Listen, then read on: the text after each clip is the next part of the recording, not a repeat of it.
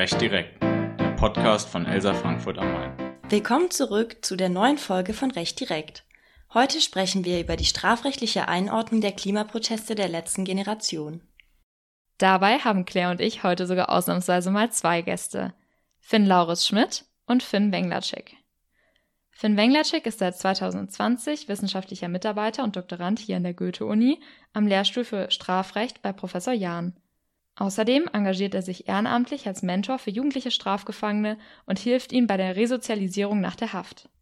In seiner Doktorarbeit beschäftigt er sich mit strafrechtlichen Fragen im Zusammenhang mit der Corona-Pandemie und hat sich im Zusammenhang mit den Klimaprotesten, mit Beiträgen auf dem Verfassungsblog und auch in der Frankfurter Rundschau schon geäußert. Finn Lauritz Schmidt ist ebenfalls wissenschaftlicher Mitarbeiter am strafrechtlichen Lehrstuhl von Professor Burchardt.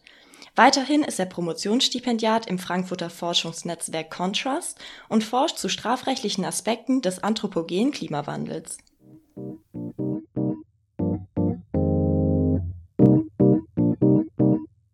Klimaproteste sind in Deutschland kein ganz neues Thema mehr. Trotzdem möchte ich euch einen kleinen Einblick zum historischen Hintergrund dazu geben. Bereits in den 1970er Jahren haben sich in Deutschland die ersten Klimabewegungen vor allem in kleinen Gemeinden gegründet. Im Laufe der 70er Jahre haben die sich bereits auf die gesamte Bundesrepublik ausgeweitet, woraufhin auch 1980 sich die Partei Die Grünen gegründet hat. 1994 wurde Artikel 20a Grundgesetz eingeführt, welcher den Klimaschutz als Staatsziel normiert.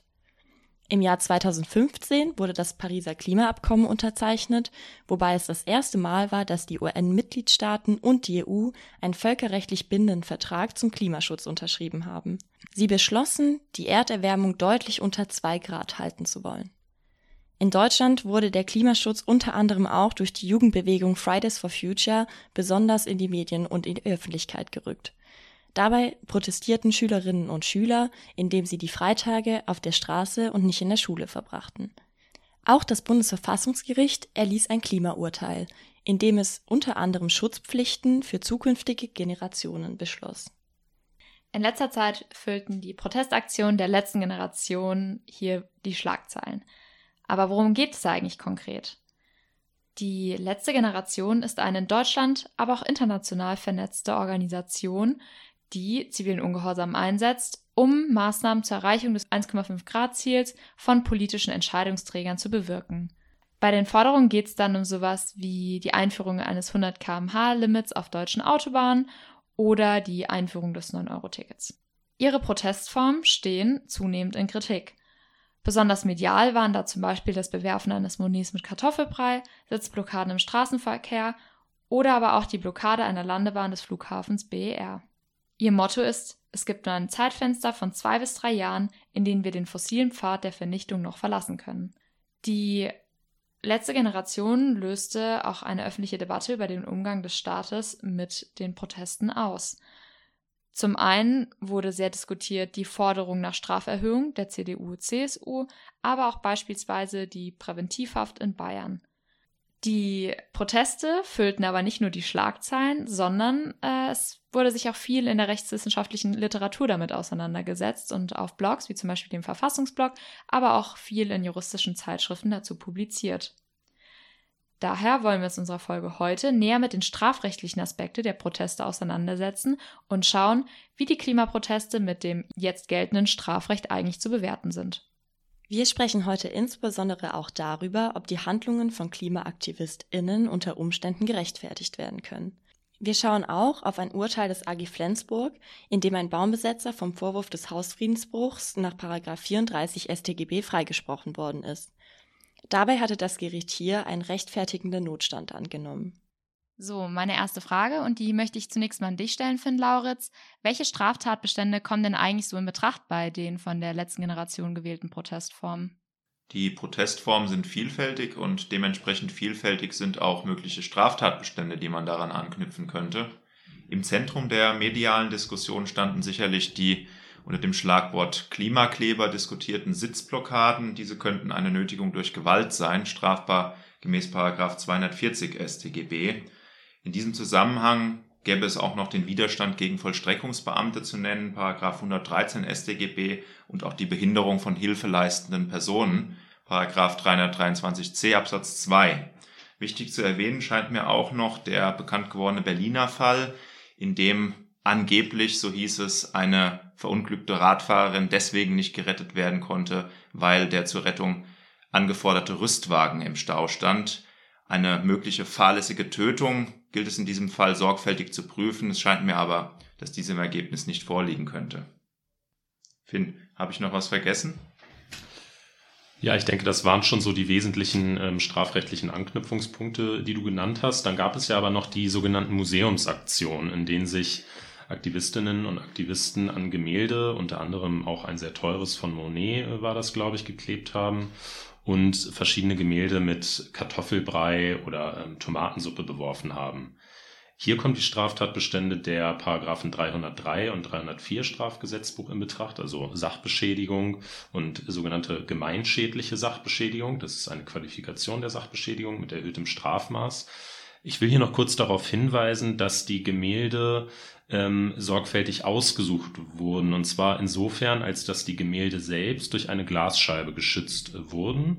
Ähm, trotzdem gibt es hier Anknüpfungspunkte für eine Sachbeschädigung, weil auch die ähm, ähm massive Verunreinigung ähm, ähm, der Glasscheibe äh, Anknüpfungspunkt äh, sein kann für eine Sachbeschädigung, ebenso wie ähm, die Verunreinigung der äh, Bilderrahmen, die ebenfalls sehr teuer sind.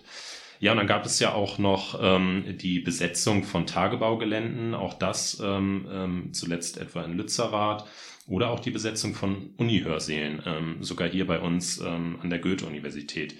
Ja, und da kommt eben der Straftatbestand des Hausfriedensbruchs gemäß 123 StGB in Betracht. Wobei auch da häufig die Frage im Raum steht, ob es sich denn etwa bei einem Tagebaugelände oder beim Uni-Hörsaal tatsächlich um ähm, äh, ein Privatgelände handelt.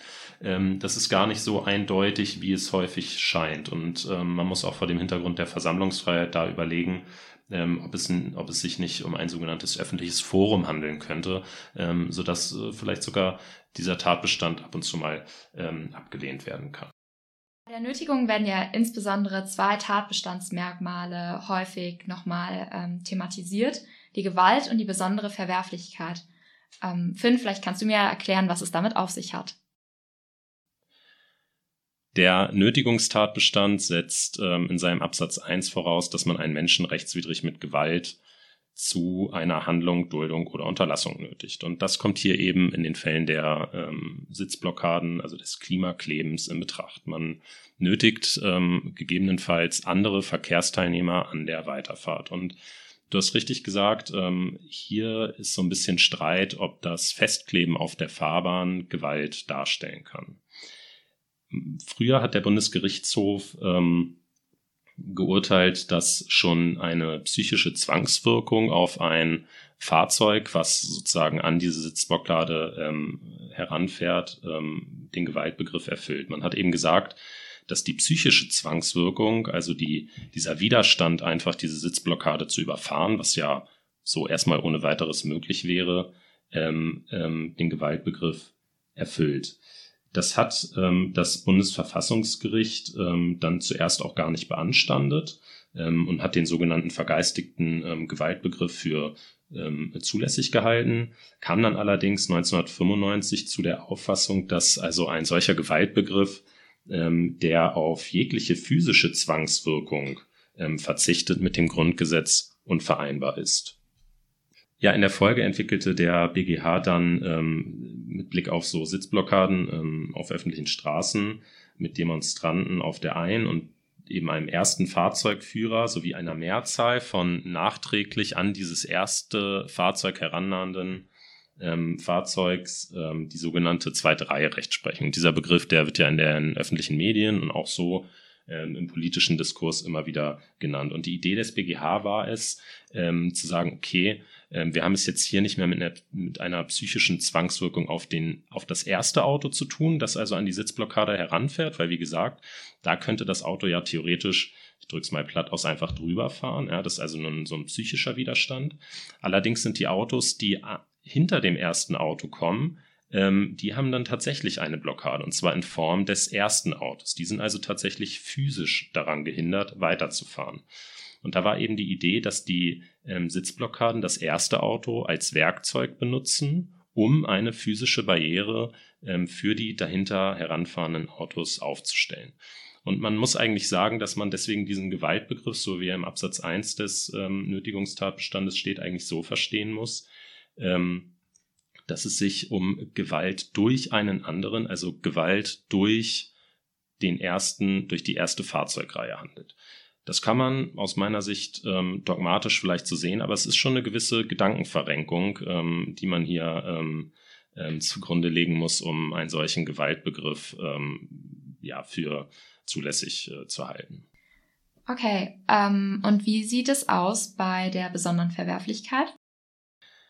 Ja, hier muss ich vielleicht ein klein bisschen ausholen. Also im Gegensatz zu normalen Tatbeständen muss man die Rechtswidrigkeit beim Nötigungstatbestand positiv feststellen. Das ist sonst nicht der Fall. Also wenn man einen Tatbestand erfüllt, dann liegt die, wird die, die Rechtswidrigkeit regelmäßig indiziert, sagt man, liegt also irgendwie automatisch vor. Aber bei der Nötigung, das ergibt sich auch aus Absatz 2, ähm, muss sie eben besonders festgestellt werden. Und da heißt es im Tatbestand, dass die Nötigungstat dann rechtswidrig ist, wenn die Anwendung der Gewalt, also wenn wir das äh, eben annehmen, dass das ähm, Festkleben auf dem Asphalt Anwendung von Gewalt ist, dass sie ähm, ähm, zu dem angestrebten Zweck als verwerflich anzusehen ist. Und bei dieser Verwerflichkeit, da gibt es jetzt einiges ähm, zu berücksichtigen.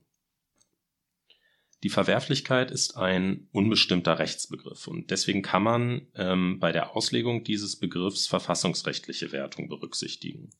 Und weil wir es hier mit Sitzblockaden zu tun haben, muss man immer an das Demonstrationsrecht denken. Die Sitzblockaden sind nämlich sogenannte Versammlungen im Sinne des ähm, Grundgesetzes, also im Sinne des Artikel 8 Absatz 1. Es sind örtliche Zusammenkünfte mehrerer Personen, die auf die Teilhabe an der öffentlichen Meinungsbildung gerichtet sind. Und ob eine Handlung, also die Sitzblockade, das Festkleben auf der Fahrbahn jetzt als verwerflich ähm, anzusehen ist, lässt sich nicht ohne Blick auf den ähm, äh, Zweck beurteilen, der mit ihr verfolgt wird. Und da sind jetzt einige Dinge zu berücksichtigen, die das Bundesverfassungsgericht schon eigentlich Mitte der 80er Jahre festgestellt hat. Man muss also so eine gewisse Abwägung treffen zwischen den, zwischen der ja, Sitzblockade oder der Versammlungsform als solches und den beeinträchtigten Interessen der Autofahrenden. Das Bundesverfassungsgericht gesagt, äh, das Bundesverfassungsgericht hat gesagt, dass ähm, die näheren Umstände der Demonstration für die Verwerflichkeitsprüfung ganz im Zentrum stehen. Und ähm, in diesem Rahmen sind insbesondere ähm, das Art und Ausmaß der Auswirkungen auch dann auf die ähm, Autofahrer zu berücksichtigen. Und die zentralen Abwägungselemente ähm, sind sowas wie die Dauer und die Intensität der Aktion, ob es zu einer vorherigen Bekanntgabe der Aktion gekommen ist, was glaube ich häufig der Fall war.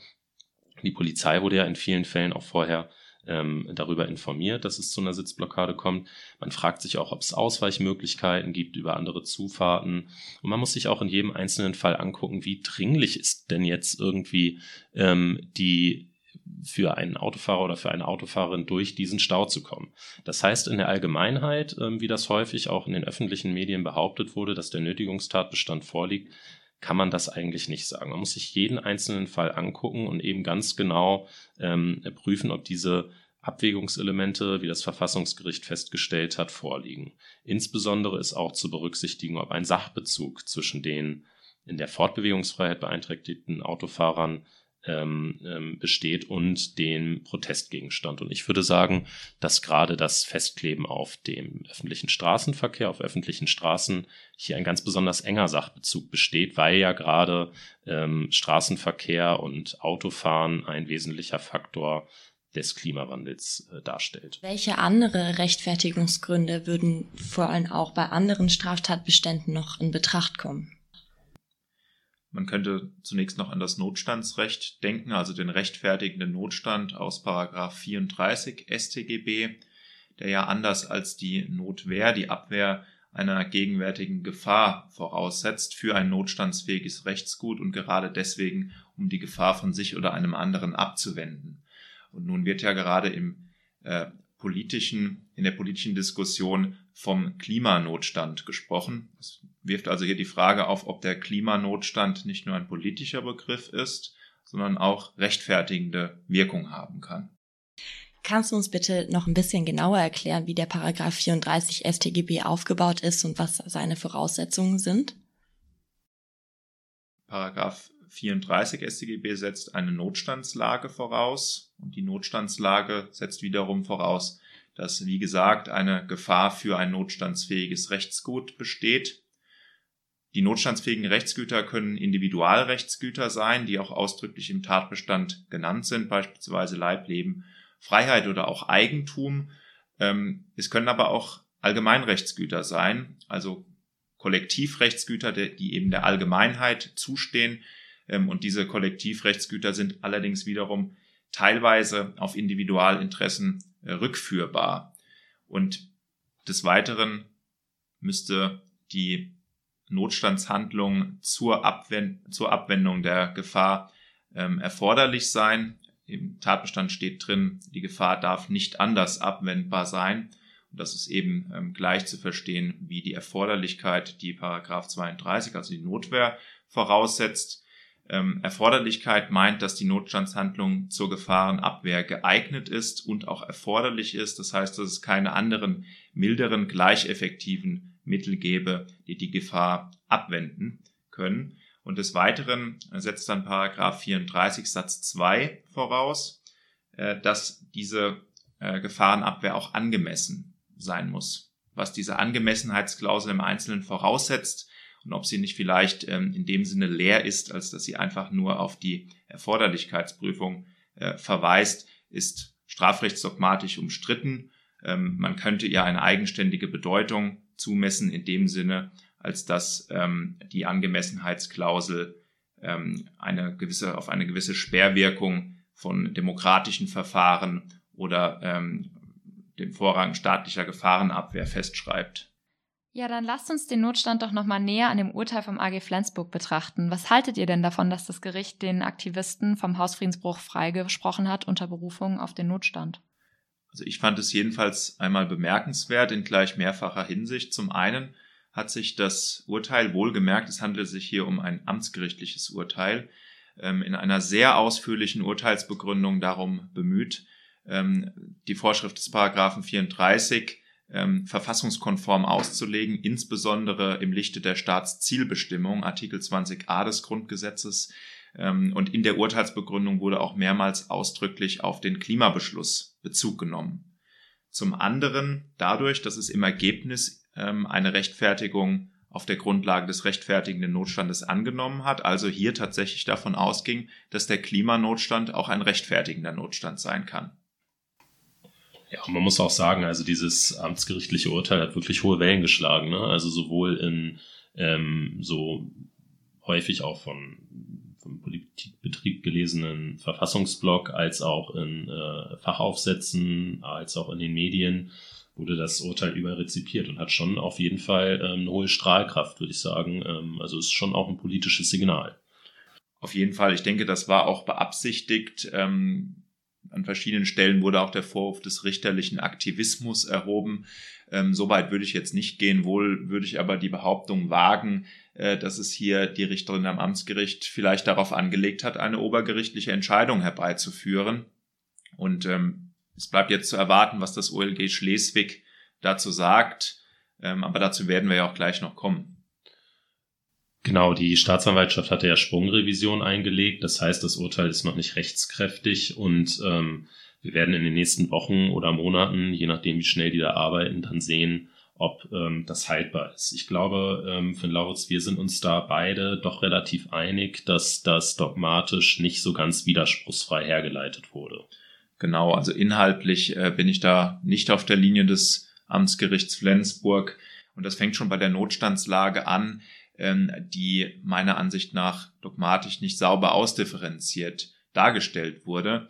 Ähm, das notstandsfähige Rechtsgut in der Urteilsbegründung des AG Flensburg war hier der Klimaschutz und insofern ist das auch anschlussfähig an die obergerichtliche Rechtsprechung des OLG Naumburg. Das OLG Naumburg hatte ähm, damals in einem Fall zu urteilen, in dem es um den Einbruch in einen Schweinemastbetrieb ging Und dort wurde im Ergebnis der Tierschutz als notstandsfähiges Rechtsgut anerkannt.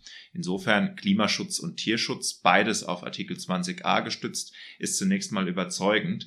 Allerdings, ähm, und da folgt dann sozusagen der Bruch mit der Notstandsdogmatik, nahm das, nahm das AG Flensburg dann an, dass die Gefahr ähm, im Klimawandel selbst liegt, und zwar für unser aller Freiheit, für unser aller Leib und Leben. Und Paragraph 34 setzt ja dem gegenüber voraus, dass die Gefahr gerade für das notstandsfähige Rechtsgut bestehen muss.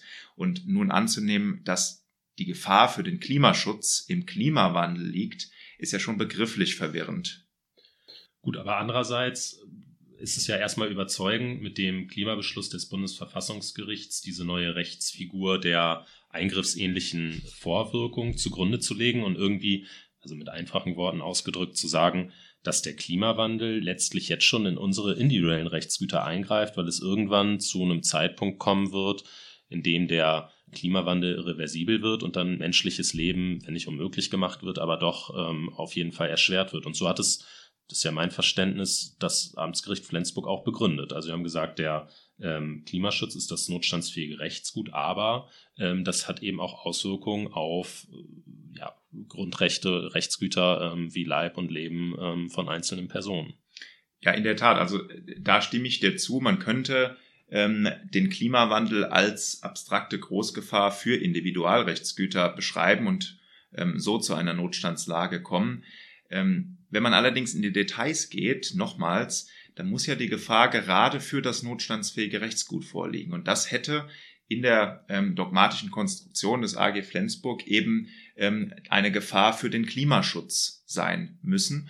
Ähm, und man hätte es ja anders herumdrehen können und hätte, so wie auch damals äh, im OLG Naumburg Urteil, ähm, begründen können, dass hier eine klimaschutzrechtswidrige Verhaltensweise vorliegt, die dann ihrerseits eine Gefahr für den Klimaschutz begründet. So war es im OLG Naumburg-Urteil. Dort wurden die Tiere, in dem Fall die Schweine, eben tierschutzrechtswidrig gehalten. Und diese tierschutzrechtswidrige Haltung, die war eine Gefahr für den Tierschutz.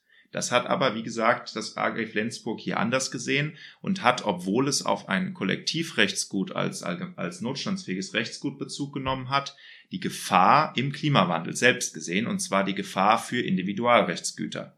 Und das ist in meinen Augen ein, ein dogmatischer Bruch an dieser Stelle.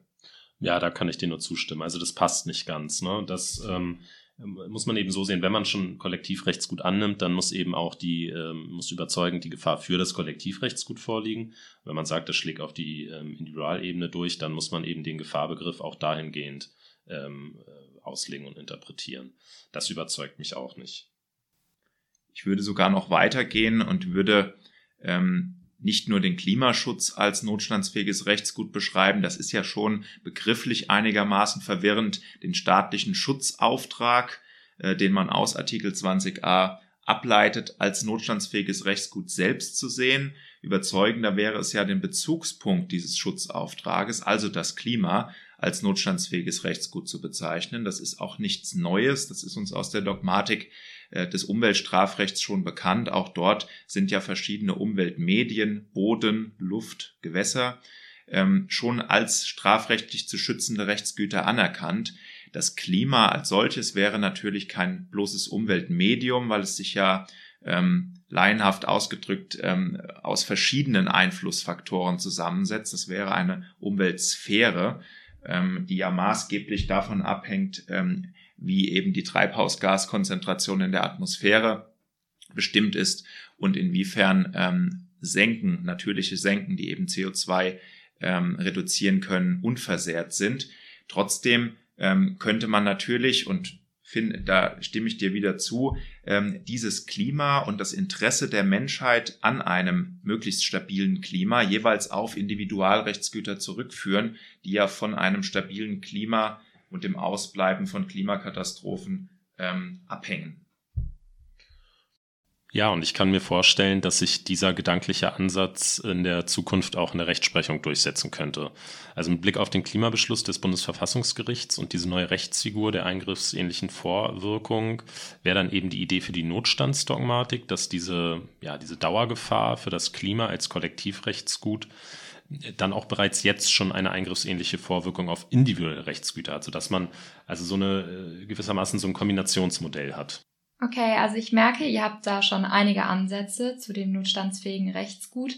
Wie sieht's denn eigentlich aus mit der Notstandshandlung? Wären solche Protestformen, die die letzte Generation wählt, eigentlich überhaupt passend an der Stelle? Ja, also mit der Konzeption der Notstandslage mag sie auch dogmatisch noch so ausgefeilt sein, ist im Ergebnis, äh, im Ergebnis nichts gewonnen, weil, Adriana, du hast es angesprochen, die Notstandshandlung ja ähm, geeignet und erforderlich sein muss. Die Gefahr darf nicht anders abwendbar sein als gerade durch diese, ähm, durch diese Tatbestandsverwirklichung. Und dem möchte ich vorausschicken, dass es natürlich, ganz egal wie man jetzt den Klimawandel notstandsdogmatisch einfassen möchte als Notstandslage, nach wie vor um eine abstrakte Großgefahr handelt, die sinnvoll nur in der Kumulation unendlich vieler Verhaltensweisen Einzelner gedacht werden kann. Und ähm, deswegen schreibt, und das entspricht auch der ganz herrschenden Meinung in der Strafrechtsdogmatik, ähm, lässt sich aus dem Demokratieprinzip oder dem Rechtsstaatsprinzip ein umfassender Vorrang staatlicher Gefahrenabwehr hinsichtlich solcher Großgefahren entnehmen. Insbesondere ähm, lässt sich aus dem Demokratieprinzip und dem Rechtsstaatsprinzip eine so könnte man sagen, Sperrwirkung demokratischer oder rechtlicher Verfahren ähm, folgern, die gerade auf die Abwehr dieser Gefahren bezogen sind. Und nun gibt es ja ein umfassend ausgestaltetes Klimaschutzrecht, es gibt ein Umweltschutzrecht im Verwaltungsrecht, ähm, das sich ja gerade damit beschäftigt, ähm, auf demokratischem Boden mit dieser Gefahr umzugehen. Nun, Finn, wirst du mir widersprechen? Ja, also ich finde es schon nicht ganz fernliegend, wenn das Amtsgericht Flensburg darauf hinweist, dass wir es hier doch auch gewissermaßen mit einem Staatsversagen zu tun haben. Wir haben ähm, ähm, Klimaschutzziele völkerrechtlich bindend vereinbart im Pariser Klimaabkommen und ähm, die Bundesregierung und auch der Gesetzgeber kommen diesen Zielen nicht nach. Deswegen könnte man ja vielleicht auch sogar von exekutiven oder legislativen Ungehorsam sprechen. Die Frage ist, wo dann das äh, Staatsversagen beginnen soll und wo es enden soll. Ähm, es wird beispielsweise vertreten, dass ein legislatorisches Staatsversagen, äh, wie du es jetzt bezeichnet hast, ähm, dann vorliegt, wenn beispielsweise ähm, die Schutzpflichtdimension der Grundrechte missachtet wird. Und im Klimabeschluss hat das Bundesverfassungsgericht gerade festgestellt, dass eine Verletzung von Schutzpflichten, die man aus den Grundrechten folgern kann, gerade nicht vorliegt finde ich bin deiner Meinung, dass man sagen kann, dass nicht genug für den Klimaschutz getan wird und nicht so viel getan wird, wie man tun könnte und müsste. Hier allerdings von einem Staatsversagen zu sprechen, also von der Untätigkeit oder Unwilligkeit des Staates, sich mit dem Klimaschutz zu beschäftigen, da kann ja vor allem in den letzten Jahren ähm, nicht die Rede sein. Du hast schon recht, dass es schwierig ähm, zu beurteilen ist, wann Staatsversagen anfängt und wann Staatsversagen aufhört. Und gerade deswegen, da gebe ich dir dann recht, und da kommen wir dann vielleicht auch so ein bisschen zusammen. Gerade deshalb gibt es ja ähm, rechtlich geregelte Verfahren, um auch so ein bisschen ähm, im Sinne der Rechtssicherheit festzustellen, wann ähm, der Gesetzgeber genug getan hat und wann nicht. Und du hast schon recht, das Bundesverfassungsgericht hat ja auch ausdrücklich gesagt, dass keine Schutzpflichtverletzung vorliegt im Hinblick auf ähm, ähm, weitergehende Klimaschutzmaßnahmen. Trotzdem, ich würde noch mal gerne einen Punkt zurückkommen. Ähm, äh, es gibt ja im ähm, rechtfertigenden äh, Notstand zwei Merkmale, die wir hier gerade besprechen. Das ist einmal die Geeignetheit und die Erforderlichkeit. Und ähm, ein Baum zu besetzen, um den vor Abholzung zu retten, ist doch schon erstmal geeignet, denn ähm, er verhindert, wenn auch zum kleinen Teil, dass ähm, weiter ähm, ähm, oder bekannt CO2 ähm, binden und ähm, ist deswegen jedenfalls für einen Kleinteil ähm, dem Klimaschutz zuträglich. Ja, so hat das auch das AG Flensburg tatsächlich begründet ähm, mit dem Argument, jeder Baum wirkt als natürliche Senke, ist also in der Lage, ein, eine gewisse Kapazität an CO2, an Treibhausgasen zu binden und Treibhausgase sind ja ähm, einer der wesentlichen Einflussfaktoren auf das ähm, Klima beziehungsweise Treiber, Treiber des Klimawandels. Allerdings ähm, wäre das ein eher umgangssprachliches Verständnis von Geeignetheit. Denn Geeignetheit im Sinne des Paragraphen 34 StGB ist mit einer gewissen Erheblichkeitsschwelle ähm, versehen. Ähm, und wenn man jetzt sozusagen unter nicht anders abwendbar versteht, es darf nicht schaden bei der Gefahrenabwehr, dann wäre das meiner Meinung nach ähm, eine Entgrenzung des Tatbestandes. Ähm, die Notstandshandlung soll ja gerade in irgendeinem nennenswerten Maße, eben erheblichen Maße dazu beitragen können, die Gefahr abzuwenden. Und hier jetzt auf den einzelnen Baum abzustimmen, abzustellen, ähm, halte ich dann doch für etwas überzogen. Okay, dann könnte aber eine Rettungsmaßnahme ähm, zugunsten des Klimas ähm, eigentlich niemals gerechtfertigt sein, weil wie du ja gesagt hast, ähm, kommt es eben auf eine Kum Kumulation einer, einer Vielzahl von äh, Maßnahmen an. Es kann niemals irgendeine Maßnahme ähm, geben, die dann als Einzelnes das Klima auch nur nennenswert ähm, rettet. Ähm, und ja, also dann müsste man sagen, dann kann man eigentlich gar nichts machen und ist keine einzelne Handlung zugunsten des Klimas jemals gerechtfertigt. Ja, richtig. Ähm, die Gefahrverursachung ist eben, wie gesagt, sinnvoll nur in ihrer Kumulation ähm, zu denken. Ähm, tatsächlich ist dieser Gedanke aber auch umfassend theoretisiert. Bei dem Rechtsgut oder Allgemeingut Klima und im Interesse der Menschheit an einem möglichst stabilen Klima ähm, haben wir es mit einer sogenannten Allmende zu tun. Also ähm, einer, einem umfassenden Allgemeingut, das ähm, von der Verhaltensweise unzähliger abhängig ist, von den Verhaltensweisen unzähliger abhängig ist und weder durch eine einzelne Handlung gerettet werden kann, noch durch eine ähm, einzelne Handlung ins Unglück gestürzt wird. Ähm, und wohl wird man aber sagen können, dass staatliche Gefahrenabwehr an dieser Stelle größere Einflusschancen hat. So sieht es auch das Bundesverfassungsgericht, hat also ähm, die Bundesrepublik aufgefordert, ähm, auf ähm, überstaatlicher Ebene auf verstärkten Klimaschutz hinzuwirken. Das sind ja alles Maßnahmen, die dem Einzelnen erkennbar nicht gegeben sind. Okay, wir haben ja jetzt die ganze Zeit über diesen einzelnen Baum gesprochen und inwieweit der geeignet ist, ähm, Klimaschutz zu entfalten. Und darauf hat ja auch das Amtsgericht Flensburg abgestellt. Man könnte ja aber auch noch einen anderen Anknüpfungspunkt nennen, und zwar dass ja solche Protestformen, und ähm, da schließen wir den Kreis auch wieder zu den Sitzblockaden, ja eine symbolische Form sind, ähm, die, wenn vielleicht auch nicht ganz unmittelbar, aber doch zumindest mittelbar dazu geeignet sind, das Bewusstsein für Klimaschutz zu erhöhen und deswegen als solches auch eine geeignete Handlung darstellen. Das könnte man so sehen. Das AG Flensburg konnte diesen Aspekt hier aussparen, eben weil es ja eine unmittelbare Eignung ähm, zur Gefahrenabwehr angenommen hat. Ähm, allerdings find, widerspricht das, was du gerade gesagt hast, ähm, hier der herrschenden Meinung in der Notstandsdogmatik. Eine mittelbare Eignung würde man nicht für eine Eignung im Sinne des 34 genügen lassen. Zum einen deswegen, weil eine Beeinflussung der öffentlichen Meinung schwierig bis überhaupt nicht messbar ist, auch wenn es natürlich eine gewisse Evidenz hat, Stichwort Fridays for Future und der damit verbundene Bewusstseinswandel ähm, in der Gesellschaft. Ähm, andererseits muss man hier zwischen Tatzielen und bloßen Fernzielen ähm, unterscheiden. Und solche Fernziele, seien sie auch noch so ehrenwert und schützenswert, ähm, kann man hier zur Begründung ähm, nicht heranziehen. Ja, das überzeugt mich schon, wobei ich äh, glaube, dass man zwischen mittelbar und unmittelbar als Begriffskategorien auch nicht immer ganz klar unterscheiden kann. Denn ähm, welche Abwehr einer Gefahr ist schon ganz unmittelbar. Ich kann immer auch in naturwissenschaftlicher Hinsicht ganz genau in das Geschehen reinzoomen und auch sagen, wenn mich jemand mit einem ähm, da wären wir jetzt im Bereich der Notwehr, aber wenn mich jemand mit einem Messer angreift und ich ähm, ähm, bewege meine Hand als, als Notwehrhandlung, dann ist das auch nur mittelbar, weil es letztlich dann über die Kraft Entfaltung auf die andere Hand ähm, nur geeignet ist, diesen Angriff abzuwehren. Also dieses unmittelbar, mittelbar, das halte ich für nicht so ganz überzeugend. Aber du hast schon recht, dass es ähm, schwer zu messen ist, wann denn tatsächlich die öffentliche Meinung oder das öffentliche Bewusstsein dann für den Klimaschutz geschärft wird. Ja, zum anderen muss man ja auch nochmal klarstellen, dass selbst dann, wenn man von einer mittelbaren Eignung spricht, ja auf die Erheblichkeitsschwelle nach wie vor äh, nicht verzichtet werden würde. Ähm, das bedeutet, dass diese hier behauptete mittelbare Eignung zur Gefahrenabwehr ja ebenfalls eine gewisse Erheblichkeit haben muss.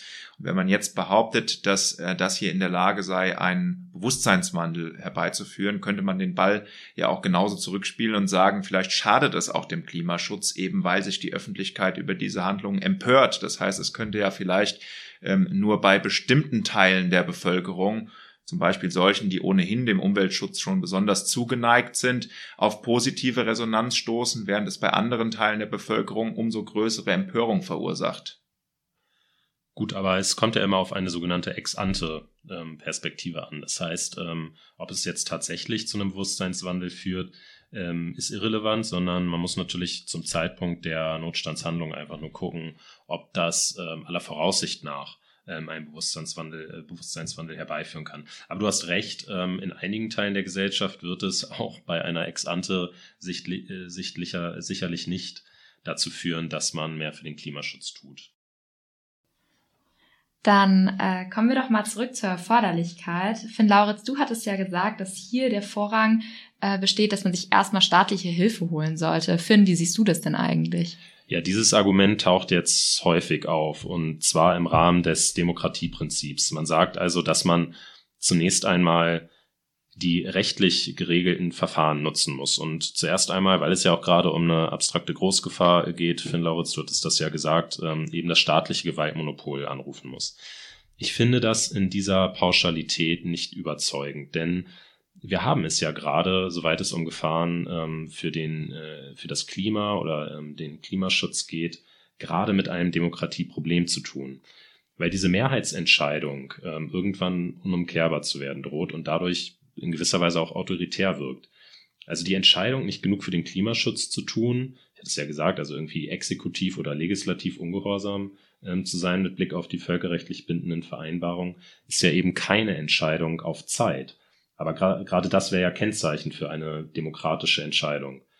Die Mehrheitsentscheidung, wenn man das so ähm, ähm, eng sehen möchte, keine weiteren Klimaschutzmaßnahmen zu ergreifen oder zum Beispiel Lützerath ähm, abzubaggern, kann die jetzige Minderheit nicht möglicherweise als spätere parlamentarische Mehrheit revidieren, denn sie wirkt dann absolut für alle Zeit. Und natürlich ist es vor dem Hintergrund wenn auch nicht im dogmatischen Sinne des 34 StGB legitim, Widerstand gegen eine solche Entscheidung zu leisten. Das gilt für, aus meiner Sicht für alle demokratisch legitimierten Entscheidungen des Staates, aber natürlich äh, vor allem für solche, ähm, die wegen ihres Gegenstandes, und so ist es beim Klimawandel, irreversibel sind. Und ja, ich meine einfach, dass in einem demokratischen Rechtsstaat, also selbst in einem demokratischen Rechtsstaat, die Pflicht zum Rechtsgehorsam einfach dann entfällt, wenn Regeln der prozeduralen Gleichheit von Mehrheit und Minderheit verletzt werden. Also die sind ja sozusagen stillschweigend vereinbarte Prämisse auch der Herrschaft des Rechts und der Herrschaft der Mehrheit. Ja, wie gesagt, also ähm, in Bezug auf die staatlichen Bemühungen zum Klimaschutz kann man das meines Erachtens durchaus ähm, ähm, annehmen, dass ähm, die jetzt junge oder auch letzte Generation ihrer Zukunftschancen beraubt wird und diese Entwicklung dann nicht mehr rückgängig machen kann. Die gerechte Verteilung von Freiheitschancen hat ja auch das Bundesverfassungsgericht in dem Klimabeschluss angemahnt. Also ich meine, man kann das hier vielleicht als Gedanken irgendwie in die Notstandsdogmatik auch integrieren und diesen Vorrang des staatlichen Gewaltmonopols, der eben relevant wird bei der Erforderlichkeit, dann nicht mehr so eng sehen. Dass der Klimawandel eine besondere, auch besonders dringliche Situation ist, liegt ja auf der Hand. Ich würde im Gegenzug aber nochmal gerne das leidige Wo kämen wir denn dann hin Argument stark machen.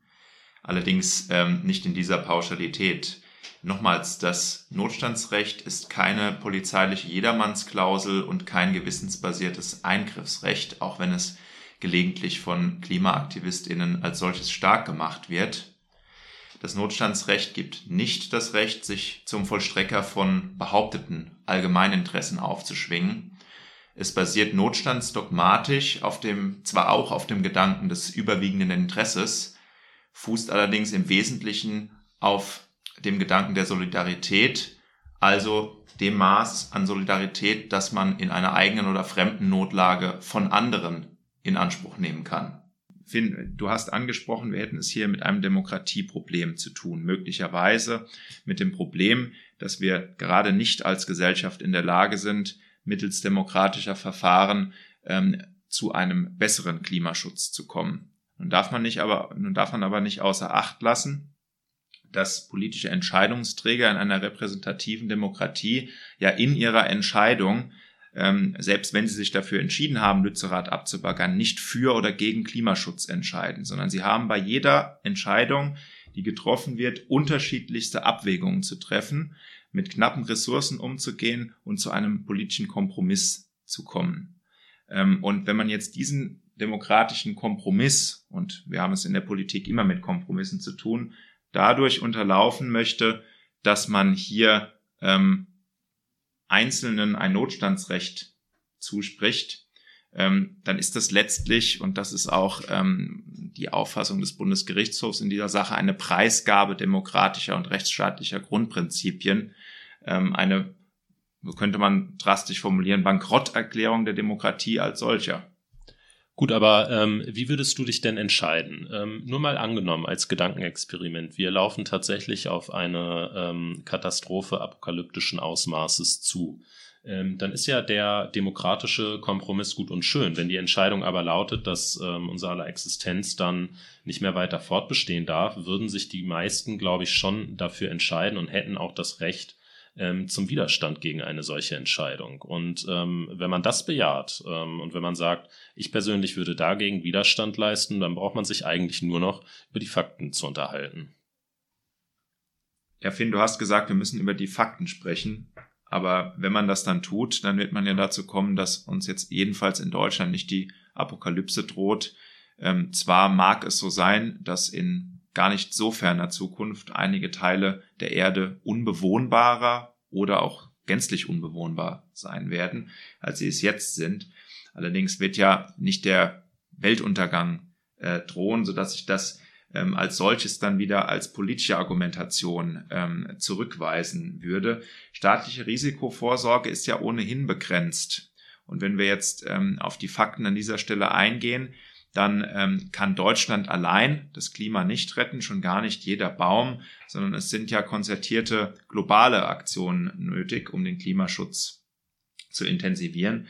Ähm, und da kommt es auch auf das Verhalten von uns allen an, also auf das Verhalten des Einzigen, des Einzelnen. Und äh, der Staat stößt hier auch einfach an seine Grenze. Das heißt, es offenbart natürlich auch, ähm, was du angesprochen hast, äh, die Erwartung, dass der Staat hier im, im umfassend wohlfahrtsstaatlich tätig sein kann. Daran sind wir gewöhnt. Der Staat nimmt uns heutzutage die meisten Gefahren und Lasten des täglichen Lebens ab, etwa indem, es, äh, indem er Armutsprävention betreibt. Aber die Macht des Staates ist natürlich auch nicht unbegrenzt. Und am Klima, in Bezug auf den Klimawandel stößt der einzelne Staat tatsächlich an Grenzen. Okay, ich möchte mich jetzt auch nicht über Fakten streiten und ähm, irgendwelche Szenarien aufwerfen, die vielleicht ab 2050 auch in Deutschland ähm, stattfinden könnten. Ähm, ich will nur darauf hinweisen, dass es ähm, auch in der Zukunft zu sogenannten Points of No Return kommen kann, die dann wiederum auch gerade in wissenschaftlicher Hinsicht ähm, Auswirkungen auf ähm, das Leben hier in Deutschland haben. Aber deswegen hatte ich ja auch gesagt, nur mal angenommen, als Gedankenexperiment. Und das führt die Diskussion vielleicht auch wieder so ein bisschen zurück ähm, zu den allgemeinen Protestformen. Es gab ja damals auch Sitzblockaden, ähm, die im Zusammenhang standen mit der Stationierung von irgendwelchen ähm, Nuklearwaffen. Ja, und da könnte man ja schon durchaus sagen, dass uns hier eine weltweite, auch in Deutschland dann platzgreifende Apokalypse, äh, Apokalypse ähm, bevorsteht. Und ich finde schon, dass man dann sagen kann, dass es auf politische, auf demokratische ähm, Kompromisse nicht mehr ankommen kann, wenn eben eine solche Entscheidung äh, getroffen wird, die äh, unsere Existenz als solches betrifft. Denn ein, ein solcher demokratischer Kompromiss würde eben gerade die prozeduralen Grenzen demokratisch zustande gekommener Entscheidungen ja total konterkarieren. Finde ich, stimme dir da ganz zu, dass diese Gedankenexperimente erforderlich sind, um einfach einmal, einmal ähm, mögliche Szenarien auch durchzuspielen. Wenn man das allerdings versucht, dann muss man auch die andere Seite der Medaille beachten. Wenn wir also annehmen, dass private ähm, unter Berufung auf das Notstandsrecht behauptete Kollektivinteressen durchsetzen können ähm, und wir dem Einzelnen dann auch zubilligen, demokratische Kompromisse zu umgehen, dann wären wir in letzter Konsequenz in einer Art Naturzustand. Also nur um das dem von dir völlig zu Recht ähm, angeführten Szenario einmal ein anderes ähm, Szenario in letzter Konsequenz dann auch entgegenzusetzen. Also der Paragraph 34 StGB scheint sehr weit diskutiert zu werden. Auch hier gehen die Meinungen auseinander, wie wir gemerkt haben. Trotzdem gibt es ja auch noch andere Möglichkeiten, mit den Klimaprotesten umzugehen. In letzter Zeit haben wir in der öffentlichen Debatte häufiger über zivilen Ungehorsam gehört. Was ist ziviler Ungehorsam überhaupt, Finn? Ja, also zunächst einmal muss man sagen, dass ähm, ziviler Ungehorsam keine rechtliche Kategorie ist, unter der man jetzt einzelne Protesthandlungen, ähm, die wir in letzter Zeit erlebt haben, irgendwie doch rechtfertigen könnte. Es ist ein, ein politischer Begriff oder ein Begriff aus der politischen Theorie beziehungsweise dem Bereich der Philosophie, der so nach und nach immer mal wieder im Zusammenhang mit ähm, rechtlichen Themen diskutiert wurde. Wenn man den Begriff definieren will, dann könnte man sagen, dass es sich um einen moralisch begründeten Protest handelt, ähm, der durch gezielte Rechtsbrüche versucht, irgendein ähm, Symbol in die Welt zu entsenden. Und ähm, so ähm, äh, Menschen wie Rawls und Habermas haben gesagt, dass es auch ähm, begrifflich dem zivilen Ungehorsam immanent ist, dass man dann auch für die strafrechtlichen Folgen einsteht. Ähm, ich will nur noch mal darauf hinweisen, dass es wie gesagt, bei dem Begriff des zivilen Ungehorsams nicht so sehr um die rechtliche Legalität geht, sondern man eher fragen kann, ob diese ganzen Protestformen, die wir jetzt beobachten können, in irgendeiner Weise auch moralisch gerechtfertigt sind. Ob es also demokratisch vielleicht auch ähm, legitim ist, ähm, Widerstand zu leisten, wenn man eben ähm, zugunsten von öffentlichen Interessen oder für, also zugunsten einer Überzeugung, dass es ein öffentlichen, öffentliches Interesse ist, ähm, äh, protestiert und Widerstand leistet. Finde, da stimme ich dir ganz zu und das wäre auch äh, mein Plädoyer, dass man die Wirkungsmacht des zivilen Ungehorsams nicht dadurch schmälert, dass man versucht, ihn in, der, in die Strafrechtsdogmatik passgenau einzufügen. Ähm, die Strafrechtsdogmatik ist als ähm, System nicht dazu gedacht, politische Widersprüche miteinander auszumachen. Das ist eben ähm, die Domäne des Politischen und äh, nicht des, des Strafrechts. Und wir können hier also beobachten, dass äh, wir es jedenfalls mal mit einer Verschränkung dieser beiden Ebenen zu tun haben. Und ich würde darauf dazu plädieren, ähm, dass wir die strafrechtliche Bewertung, so wie du das ja auch gerade stark gemacht hast, von einer politischen, demokratischen oder moralischen Legitimität trennen. Wenn man jetzt also versucht, zivilen Ungehorsam als strafrechtlich gerechtfertigt anzusehen, dann negiert man ja eigentlich diesen Unterschied und ist dann gerade nicht mehr bereit, für die Folgen des eigenen Tuns einstehen zu wollen. Also rein begrifflich ist das doch ein Widerspruch oder wie siehst du das, Finn? Ja, also ich würde das gar nicht so eng sehen. Ich habe mittlerweile den Eindruck, dass man den Begriff des zivilen Widerstandes auch ähm, politisch in äh, Stellung äh, zu bringen versucht und dass man sich gerade daran auffällt oder aufhängt ähm, an dem an dem Begriffsmerkmal, dass man für die strafrechtlichen Folgen auch einstehen will.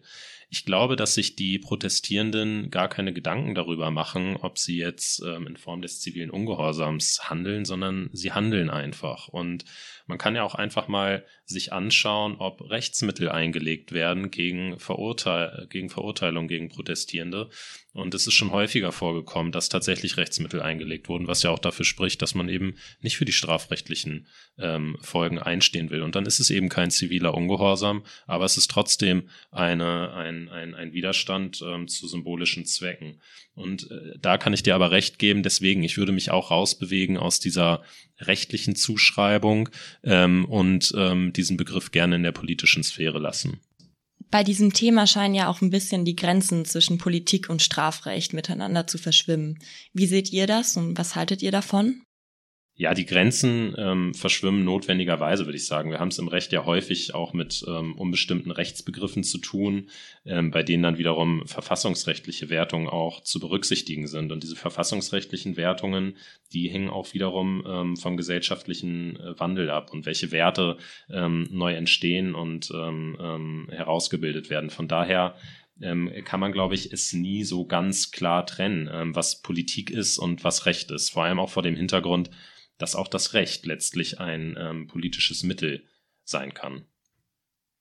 Ja, die Debatte entzündet sich ja hier auch nicht ohne Grund gerade an strafrechtlichen Vorschriften. Ähm, es wird hier über so grundlegende Begriffe wie Notstand, wie ähm, Tatbestandsverwirklichung, wie Nötigung äh, diskutiert und nicht etwa darüber, ähm, dass das Baugenehmigungsrecht äh, erlaubt, ähm, zur Rodung eines Grundstücks auch Bäume zu fällen. Also was ich damit sagen möchte, ist, dass das Strafrecht natürlich als in besonderer Weise auch als ähm, gesellschaftliches äh, Kommunikationsmedium hier dient, das eben ganz grundlegende basale Werte einer Gesellschaft auch offenlegt und ähm, sozusagen als Einfallstor zur Verhandlung und Aushandlung dieser Prozesse dienen kann. Das kann man gut finden, das kann man schlecht finden.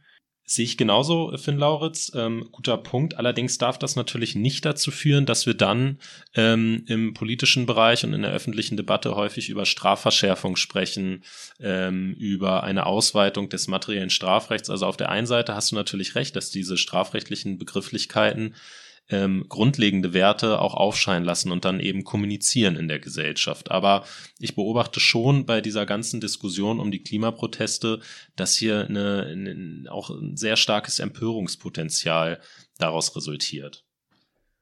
Allerdings auf der einen wie auf der anderen Seite ähm, während etwa von ähm, konservativeren oder rechteren äh, politischen äh, Akteuren nicht ohne Grund davon gesprochen wird, dass ähm, es hier dass wir es hier mit strafrechtlich relevantem Verhalten zu tun haben, dass man also be ganz bewusst das Bild des Kriminellen erzeugt.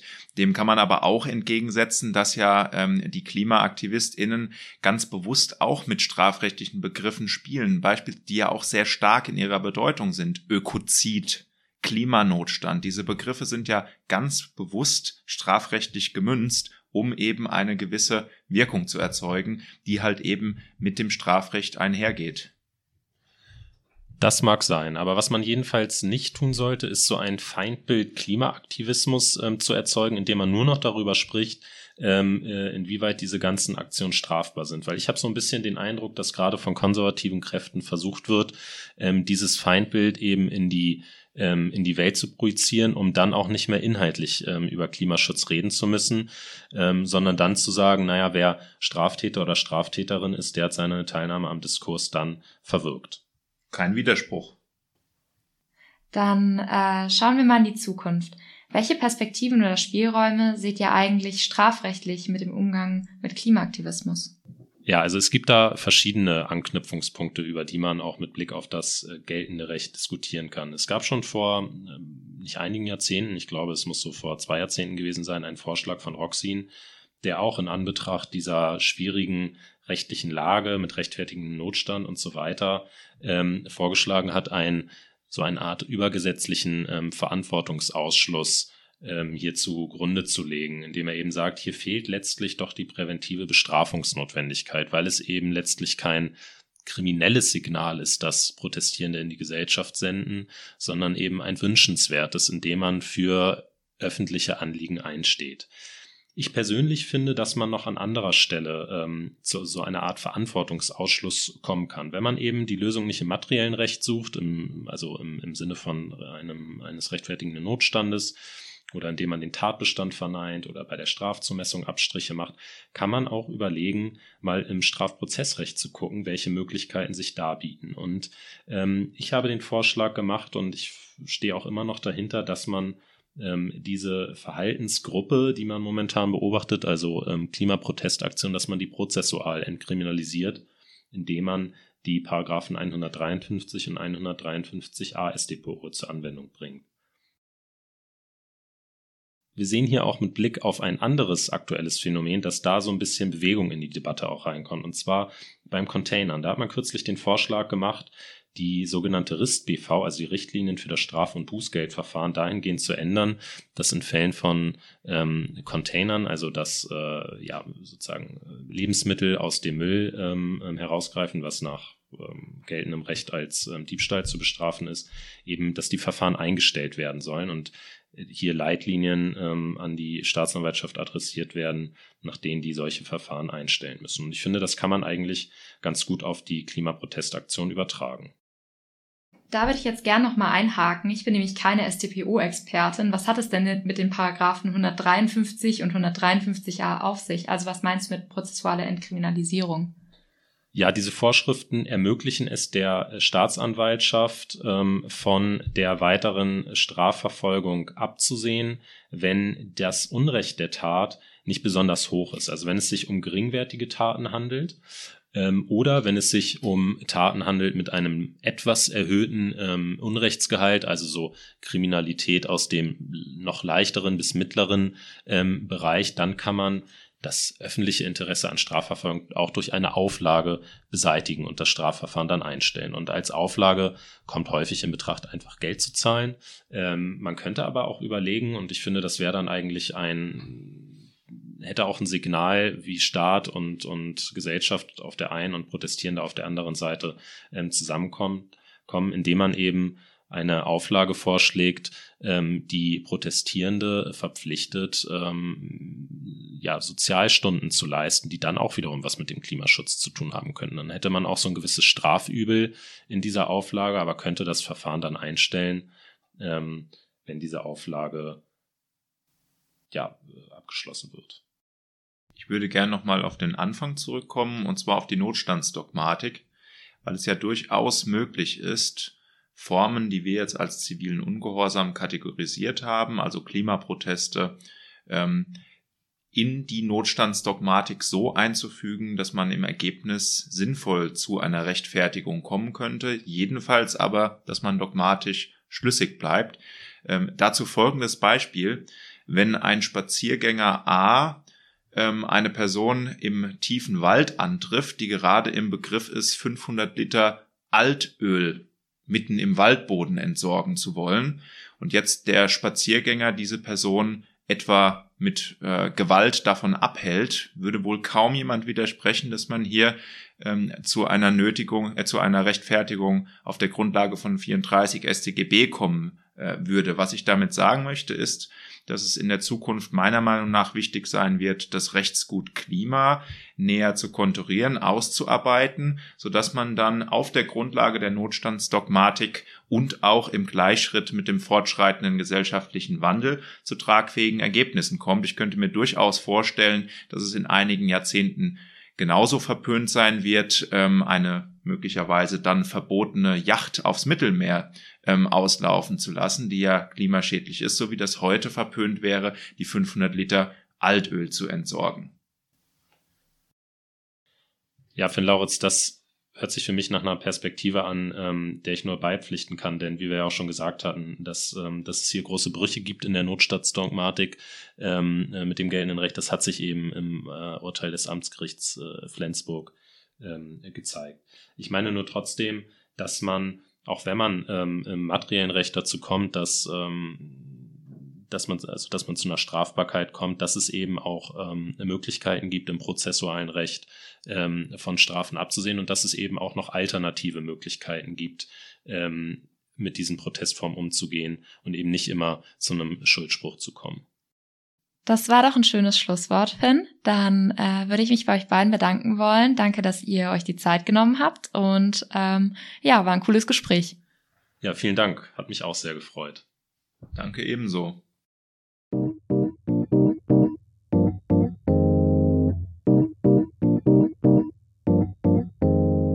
Wir kommen zum Ende einer sehr spannenden Folge mit Finn und Finn Lauritz. Ich fand insbesondere das ganze Notstandsthema spannend, also auch die Bewertung des Urteils vom AG Flensburg. Wenn ihr dazu Näheres erfahren wollt oder tiefergehende Texte zu dem ganzen Thema lesen wollt, verlinken wir euch Texte von den beiden Fins in den Show Notes. Außerdem auch noch weitere Informationen zu den beiden. Für Fragen oder Anmerkungen meldet euch doch gerne bei uns über Instagram oder an unsere E-Mail-Adresse. Wir freuen uns von euch zu hören. Bis zum nächsten Mal.